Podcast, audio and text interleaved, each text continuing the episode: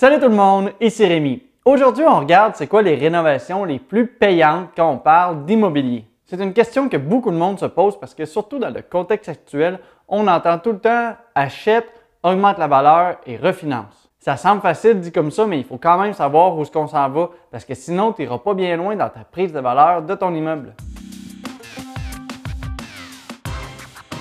Pour la majorité des gens, l'achat d'un immeuble à revenu ou d'une maison, ça va être la plus grande transaction de leur vie. Et on va se dire, il y a quand même peu de gens qui se retrouvent avec un gros parc immobilier. C'est donc important, surtout quand on a un ou deux immeubles, de faire des rénovations intelligentes et qui sont payantes dans le but de ne pas gaspiller son argent. Il y a deux choses à prendre en considération quand on parle de faire des rénovations intelligentes et payantes. La première, c'est de faire des rénovations qui vont nous permettre de louer plus cher pour notre logement et le deuxième, c'est ce qui va apporter de la valeur à l'immeuble qui va nous permettre de faire une vente ou un refinancement plus élevé. Avant d'aller plus loin, je tiens à dire que la semaine dernière, j'ai oublié de féliciter Kim, qui est une nouvelle Patreon, et cette semaine, il y a aussi Christopher. Félicitations à vous deux d'avoir investi dans vos connaissances. Avant de débuter et de parler des rénovations payantes, je tiens à dire que c'est important de faire des rénovations d'entretien qui, eux, doivent passer avant tout. J'ai en ce moment un immeuble où on vient de découvrir qu'il y a une fissure dans la fondation. Eh bien, hier, j'ai dû faire creuser pour pouvoir aller mettre une membrane et s'assurer que ça ne coulera plus. C'est pas ça qui va faire que mon immeuble va valoir plus cher, mais on s'entend que si je ne le fais pas, eh bien, il y a un risque que l'eau rentre et si jamais il y a de l'eau qui rentre, eh bien, ça, ça va faire venir diminuer la valeur de mon immeuble. Soyez donc responsable et si jamais vous avez de la plomberie qui coule ou qui est sur le point de fendre, eh bien, c'est important de rénover, de réparer ces choses-là afin de maintenir la valeur de votre immeuble avant même de penser à faire des rénovations qui vont apporter cette fois-ci de la valeur à votre immeuble. La première chose à faire dans votre immeuble, que ce soit une maison ou un immeuble à revenus, c'est vraiment de s'assurer que le premier coup d'œil est très bon. Et pour ça, il y a un truc qui est simple, rapide et pas cher. Et la première étape, c'est de refaire la peinture. Et oui, tout simplement, repeinturer avec des couleurs au goût du jour et une ambiance neutre, ça va changer complètement l'ambiance des pièces. Et c'est ça qu'on veut dans le fond pour donner de la valeur aux immeubles, c'est de faire des belles ambiances, de faire des pièces, des logements où les gens se sentent bien. En faisant ça, c'est sûr que les gens vont être prêts à payer plus cher, que ce soit pour louer le logement ou pour acheter l'immeuble. Prenez deux appartements qui sont identiques, un côté de l'autre, de la même grandeur, sauf qu'il y en a un qui est peinturé en vert des années 60 et il y en a un qui est au goût du jour. C'est pas difficile à comprendre que la demande va être beaucoup plus grande au niveau de celui qui est au goût du jour, même si les deux appartements sont identiques. Et plus de demandes, évidemment, ça mène à des prix plus élevés. Par contre, pour acheter, l'investisseur intelligent, lui, va acheter l'unité avec les murs qui sont verts. Il va faire refaire la peinture par lui-même et ensuite, il va être capable d'aller chercher la valeur de son investissement. C'était exactement ce que j'avais d'ailleurs dans un de mes immeubles. Les murs étaient verts et orange. C'était très laid. J'ai fait repeinturer en gris pâle et en gris foncé. D'ailleurs, c'est maintenant les deux seules couleurs que j'utilise dans tous mes logements. Donc maintenant, les murs, oui, sont beaux, mais pour avoir un coup d'œil complet, cette fois-ci aussi, il faut changer les planchers. Justement, ce matin, avant d'écrire la capsule, j'ai fait faire deux soumissions pour pouvoir changer le plancher dans l'immeuble où les murs étaient verts et orange. On s'entend, il était vraiment dû. Oui, c'est vrai, ça va coûter un certain prix, mais si vous choisissez le bon plancher pour le bon type de clientèle dans le bon secteur, eh bien, vous allez pouvoir aller chercher entre 50 et 100% de votre investissement. Pour ma part, un des types de planchers que je pose le plus souvent quand je parle de la location, c'est des planchettes de vinyle collé. Il y en a de tous les styles, c'est donc super facile de faire un super beau setup. C'est très facile à installer, c'est rapide et surtout c'est très résistant.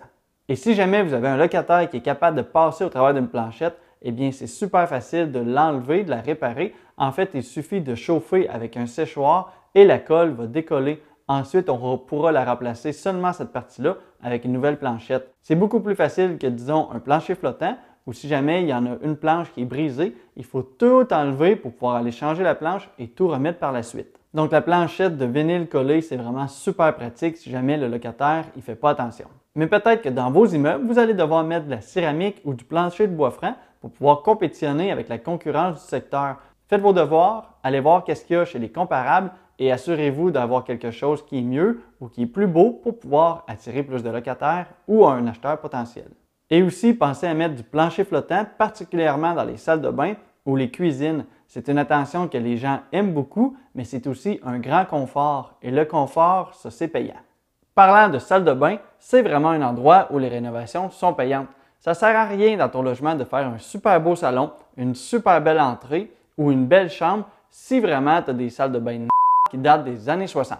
Je vous dis que vous êtes plutôt mieux de refaire dès le début vos salles de bain et de refaire le reste si jamais il vous reste du budget. Quand on au niveau de la location, pour les bains, mettez des bains monoblocs. Ce n'est pas nécessairement le plus chic au monde, mais en même temps, c'est très propre et aussi ça va vous permettre de ne pas avoir de joints de silicone qui va noircir à chaque année et que vous allez devoir refaire. Niveau revente d'un immeuble locatif, je suis personnellement prêt à payer plus cher pour des salles de bain qui auraient des bains en monobloc plutôt que des bains standards avec des murs en céramique. Si vous faites un flip ou que vous visez le haut de gamme, évidemment, vous pouvez y aller avec différents types de matériaux et de construction. Pour la douche, vous pourriez y aller avec une douche en céramique à la grandeur, avec des belles portes vitrées. On va mettre une douche de pluie. Bref, tout le kit que les gens s'attendent dans une salle de bain haut de gamme. C'est important de ne pas trop négliger ici. Les salles de bain sont importantes et vous allez pouvoir retrouver la valeur de vos investissements. Dans le même sens, on parle maintenant de la cuisine. Parce que la cuisine, c'est probablement l'espace dans la maison où vous passez le plus de temps éveillé. C'est donc très important. Tout comme les salles de bain, c'est important d'être au goût du jour et aussi de s'assurer que les fonctionnalités sont là. Il va falloir qu'il y ait dans votre cuisine beaucoup d'armoires, un espace pour un lave-vaisselle, si possible y mettre un îlot et aussi important d'avoir plusieurs espaces de travail. Si vous avez une toute petite cuisine, eh bien, ça serait une bonne idée de regarder les pièces qu'il y a autour, à voir si jamais c'est possible de décaler un mur ou de l'enlever dans le but d'agrandir et d'ouvrir la cuisine. Parce que le premier coup d'œil de la cuisine est super important et que ça va beaucoup jouer dans la décision des futurs acheteurs ou d'un locataire potentiel. Pour finir, on passe maintenant aux rénovations des portes et fenêtres. Avez-vous souvent entendu des gens qui vous sont arrivés et qui vous ont dit Ça y est, le moment est arrivé, j'ai tellement hâte de changer toutes mes portes et fenêtres sur mon immeuble. Je suis pas mal sûr qu'il n'y a pas grand monde qui vous ont dit ça et c'est normal. Il y a quand même peu de monde qui sont contents de s'embarquer dans ce projet-là parce que c'est de l'inconnu, ils ont peur que ça fasse découvrir en enlevant les portes et fenêtres d'autres problèmes et que ça coûte super cher. Bref, quand vous faites des rénovations et que vous changez les portes et fenêtres, ça envoie deux messages distincts. Le premier, évidemment, c'est d'avoir le beau coup d'œil de l'extérieur, parce que d'avoir des fenêtres rénovées et récentes, c'est quand même beaucoup plus beau que des fenêtres de bois, ça c'est sûr. Mais le message le plus important que ça envoie, c'est que tu as pris soin de ton immeuble. Parce que quand tu prends le temps de changer les portes et fenêtres, ça veut dire que tu es soucieux de faire des vraies rénovations et pas seulement nécessairement quelque chose à la va-vite qui va être un flip de maquillage. Et aussi, ça enlève un stress et un casse-tête aux prochains acheteurs qui, eux, n'auront pas à le faire eux-mêmes. Donc, ça vient avec une tranquillité d'esprit. Et une tranquillité d'esprit, ça, c'est payant.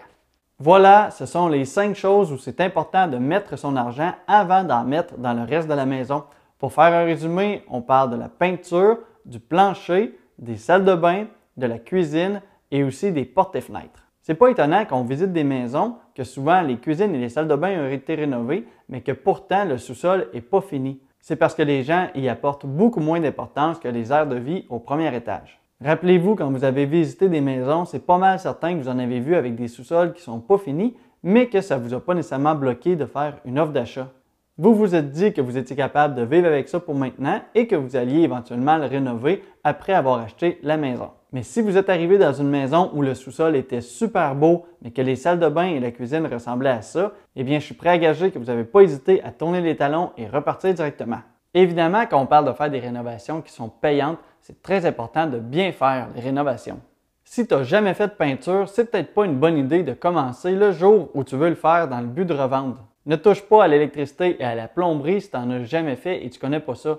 Tout comme ne pose pas de céramique pour la première fois dans une douche si ton but c'est de faire du haut de gamme. Probablement qu'il y a des gens qui sont meilleurs que toi pour faire ça. Bref, investis de façon intelligente dans les matériaux, mais aussi dans les connaissances des installateurs. Eux, ils vont s'assurer que ce soit beau, bien fait et résistant au travail du temps. D'ailleurs, c'est important de savoir qu'il y a des différences si on fait des rénovations dans sa propre maison, dans un flip ou dans un immeuble à revenus. Dans ta maison, ça t'appartient, tu as le droit d'à peu près tout faire. Tu peux faire des petites rénovations, tu peux faire de la peinture, tu pourrais même un petit peu toucher à la plomberie, même si évidemment je ne conseille pas à personne de toucher à la plomberie ou à l'électricité, surtout si vous ne connaissez pas ça. Mais quand on parle d'un flip ou d'un immeuble à revenu, eh bien cette fois-ci, légalement, en théorie, tu n'as pas le droit de faire aucune rénovation, ni même de peinturer. En vrai, pour être légal, ça va te prendre une carte de compétences pour chaque volet que tu veux faire. C'est-à-dire que si tu veux peinturer, ça te prendrait une carte de peintre. Et si jamais tu veux faire de la plomberie, ça te prendrait des cartes de plombier. Bref, si tu veux jouer safe, autant sur le plan légal que sur la qualité des travaux, eh bien, engage la bonne personne pour la bonne place et le bon travaux. Oui, c'est vrai, il va y avoir un coût à tout ça, mais tu vas retrouver ton investissement. Et au grand jamais, jamais, jamais, ne laisse jamais tes locataires faire leur propre rénovation, même si c'est seulement de la peinture. C'est la pire idée que vous pourriez avoir dans le but de donner de la valeur à votre immeuble. Parce que comme ils ne sont pas propriétaires, oui, ici je vais généraliser, mais il y a quand même 98% des gens qui vont finir par tourner le coin rond dans les rénovations ou la peinture. Donc tu vas te retrouver avec la peinture qui est mal faite, qui déborde partout, ou un plancher qui va arracher tout seul au bout de deux ans. Oui, des fois, ça finit beau au premier coup d'œil, mais en termes de rendement sur investissement, quand on regarde un petit peu plus loin que ce qu'ils ont fait, plus en détail, eh bien, j'ai jamais eu un bon rendement quand j'ai laissé moi-même faire les travaux avec les locataires. Si tu veux en apprendre plus sur la finance et l'immobilier, tu peux t'abonner à la chaîne pour voir les prochaines vidéos. Aussi, si tu veux débuter, il y a des formations qui sont disponibles. Le lien est dans la description. Comme toujours, si tu as apprécié le contenu, tu peux aussi aimer la vidéo pour m'aider avec l'algorithme de YouTube. Merci de ton écoute, bon succès, à la prochaine.